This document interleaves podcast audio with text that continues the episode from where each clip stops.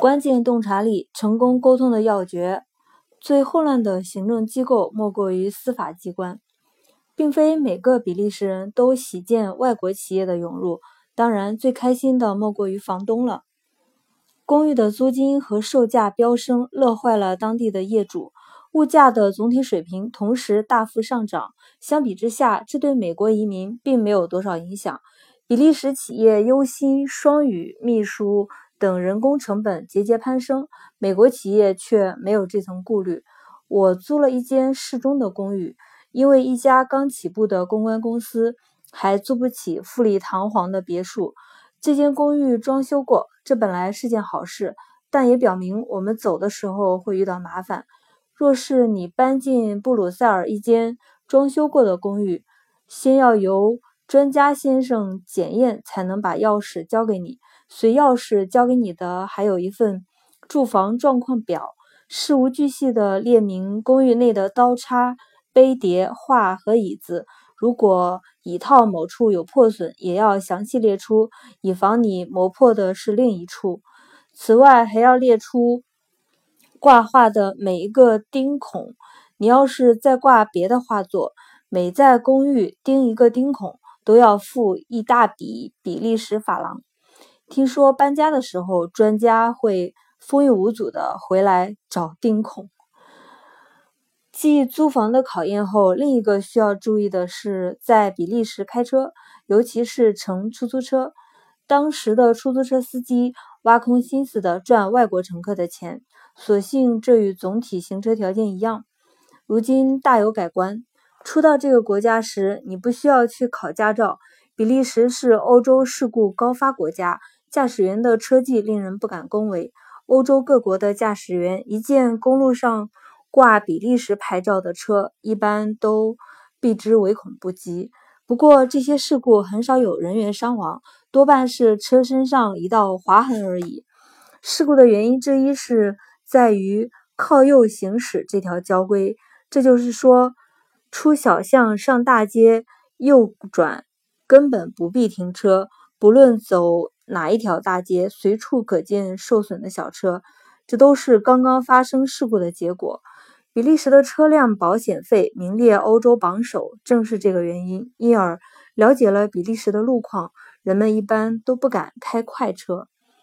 我虽不能以布鲁塞尔之偏盖比利时之全，但晚上五到七点这段时间，众人皆知，在当年许多。比利时男人都去约会情妇，我一贯是工作到七点，但等我筋疲力尽的回到家时，太太当然认为我受了累，而不是遵循了当地的风俗。一个星期五晚上，我们去布鲁塞尔一座大公园的一间温馨的餐厅用餐，邻桌是一位漂亮姑娘和一位向她大献殷勤的老男人。第二天晚上去看戏。我们前排是同一个男人和一名跟他年纪相仿的妇女。幕间，我们与他搭话，他把我们介绍给了他妻子。到比利时之后，美国商人很快了解的一件事就是，解雇员工要慎之又慎，辞退员工的代价惊人，特别是对我们这种小公司来说，一旦解雇一名员工，不论我们最初给的遣散费有多大方。这个员工随口一句“我们法庭见”，就能将他涨上去，增加几个月的了结费，远比花钱打一场注定要输的官司合算得多。比利时劳工法官普遍认为，不论什么理由，公司都不得解雇职工。强奸或谋杀或许可以例外，也只是或许而已。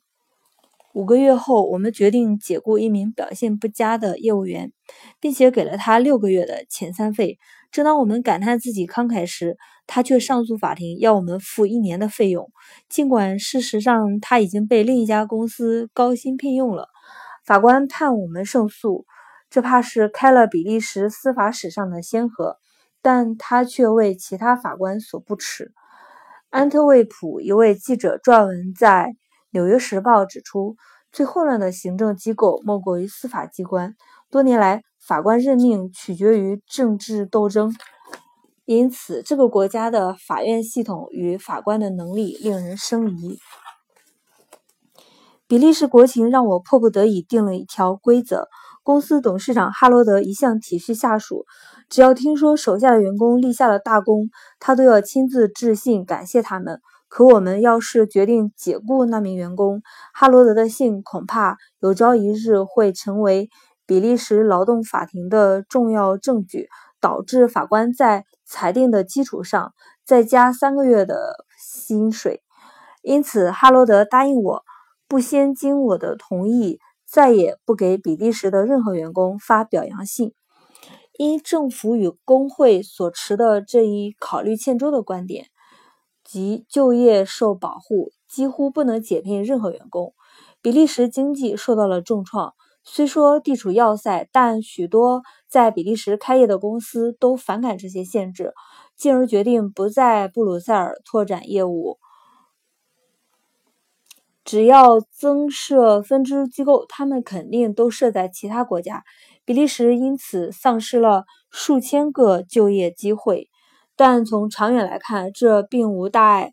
作为欧共体的总部所在地，它会持续发展。